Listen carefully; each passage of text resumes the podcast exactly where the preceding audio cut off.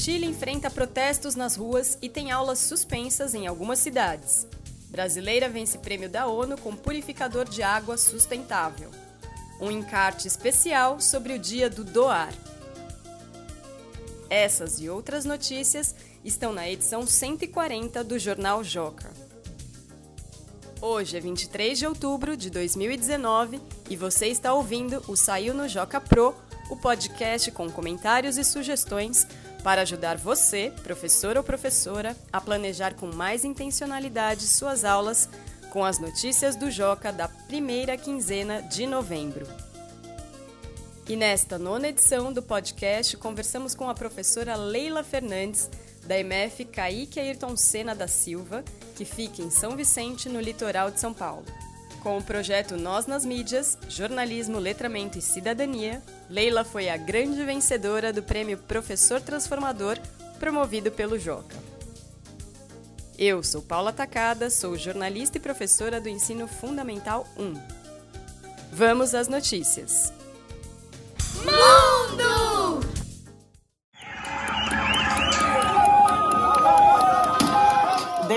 Semana passada, o Chile é mais um país aqui da nossa região, da América do Sul, que entra em erupção por causa de protestos em razão de medidas econômicas dos seus governos.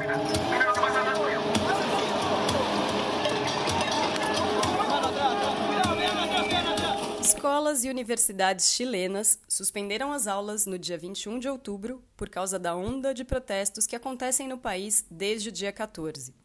Os protestos começaram em Santiago, a capital do país, após o governo anunciar o aumento de 30 pesos, aproximadamente 20 centavos, no preço da passagem do metrô.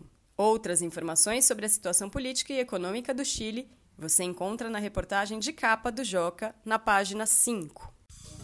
Ciência e tecnologia. É uma tecnologia que eu comecei a criar aos 15 anos e uh, o objetivo dele é democratizar o acesso à água potável no semiárido. A baiana Ana Luísa Bezerra, de 21 anos, tornou-se a primeira brasileira a ganhar o prêmio Jovens Campeões da Terra da Organização das Nações Unidas, ONU. A premiação reconhece iniciativas que têm impacto ambiental. Ana Luísa é formada em biotecnologia pela Universidade Federal da Bahia e desenvolveu o Aqualuz, um equipamento que purifica a água utilizando energia solar. Todos os detalhes sobre o Aqualuz estão na página 7. E nesta edição 140 do Joca, você vai receber um encarte especial de oito páginas sobre o Dia do Doar, que acontece no Brasil e em outros países, sempre na terça-feira seguinte ao Dia de Ação de Graças, este ano, o Dia do Doar vai cair no dia 3 de dezembro. O especial explica o que é o Dia do Doar, como surgiu o movimento e traz histórias inspiradoras de crianças pelo mundo. Esses foram os destaques das notícias que estão na edição 140 do Jornal Joca, que deve chegar nas mãos dos leitores nos próximos dias. Agora vamos conversar com a professora Leila Fernandes vencedora do prêmio Professor Transformador, promovido pelo Joca. Obrigada, Leila, por aceitar participar do podcast e parabéns pelo primeiro lugar no prêmio. Obrigada. Eu quero mais uma vez agradecer ao Jornal Joca pela oportunidade de poder falar novamente sobre esse trabalho que é tão incrível de se realizar. Então, para começar, você pode contar um pouquinho sobre o trabalho que você desenvolveu com seus alunos? O trabalho com o jornal começou ano passado com os alunos do sexto ano, durante as aulas de língua portuguesa, para trabalhar a leitura, trabalhar o gênero notícia. E aí, a princípio, eu levei para eles alguns exemplares de jornais aqui locais da Baixada Santista, para eles lerem, analisarem, uh, perceberem um pouco sobre a estrutura do gênero notícia, o gênero reportagem. E aí eles demonstraram bastante interesse e juntos numa conversa decidimos montar um jornal local, né? A princípio era um trabalho único, uma sequência didática simples para uh, concluir o trabalho com, com esses gêneros, mas deu muito certo, eles gostaram muito e pediram para repetir, e aí a partir daí a gente começou a fazer um jornal com uma produção mensal. Então, uma vez por mês, parava uh, o conteúdo da aula para voltar a trabalhar com o jornal. E aí a gente resolveu criar então uma oficina extra classe. Hoje eu trabalho com o jornal, ele funciona fora do período. Eles têm as aulas e fora do horário, após o horário de aula. Eles ficam na escola para produzir o jornal. Eu tenho aproximadamente hoje uma turma de 20 alunos que se encontram três vezes por semana e juntos cada grupo de alunos fica responsável por um caderno do jornal.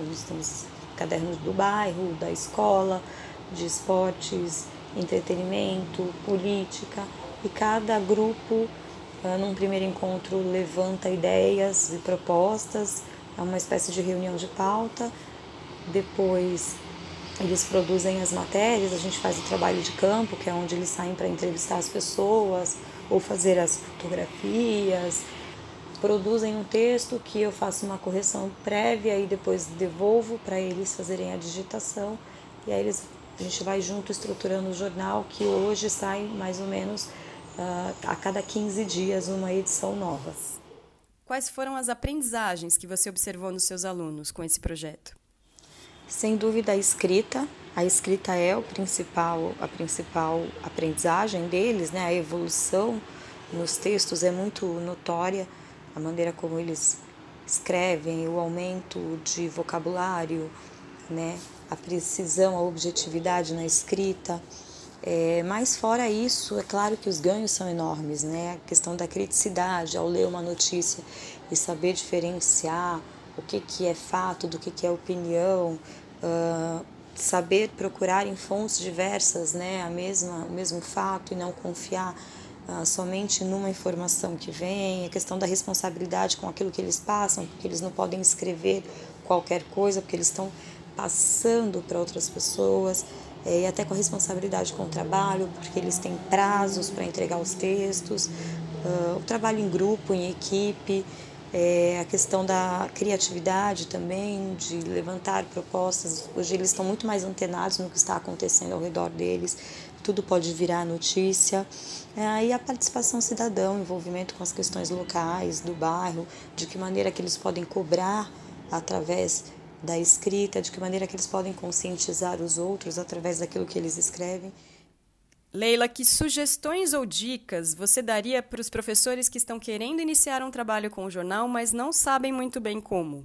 Eu diria, sobretudo, para explorar a diversidade. O jornal é um recurso muito rico, um material muito rico para ser trabalhado, porque possui diversos gêneros, desde a notícia, reportagem, manchete, legenda, charge, é, então, trabalhar com a leitura, leitura guiada né, dos alunos, uh, estar atento, sobretudo estar atento, assim, porque a partir do momento que você disponibiliza o material para eles, eu tenho certeza que os alunos trazem uma resposta muito bacana e positiva com sugestões. Né? Esse trabalho nasceu a partir das sugestões que os alunos foram trazendo e acrescentando. E eu acho que cada turma vai trazer o melhor caminho para ser trabalhado com o jornal, mas sem dúvida existem inúmeras possibilidades para a utilização do jornal em sala de aula. Muito obrigada, Leila, pela sua participação e mais uma vez, parabéns pelo prêmio. Eu quero novamente agradecer. Foi com muita alegria que eu recebi a notícia do prêmio, mas eu quero compartilhar o prêmio e essa, esses parabéns com todos os meus alunos envolvidos nesse trabalho, é, desde o ano passado até hoje. Eu acredito que esse trabalho ele não é meu, ele é nosso, ele é muito mais dos alunos que meu, na verdade, né? O que eu fiz foi guiando e orientando, mas sem dúvida eles merecem todas as felicitações, porque esse trabalho se tornou o que é hoje por conta deles, do envolvimento deles, da vontade e dedicação de cada um deles. Então, eu divido aqui, parabenizo também os meus alunos e agradeço novamente a vocês do Joca. Muito obrigada. Esta foi a nona edição do Saiu no Joca Pro, o podcast do Joca feito para professores. Mande seus comentários e sugestões para o e-mail saiunojocapro@magiadeler.com.br. Os áudios utilizados nesta edição são da Globo News e do jornal O Globo. Boa quinzena a todas e a todos e até a próxima.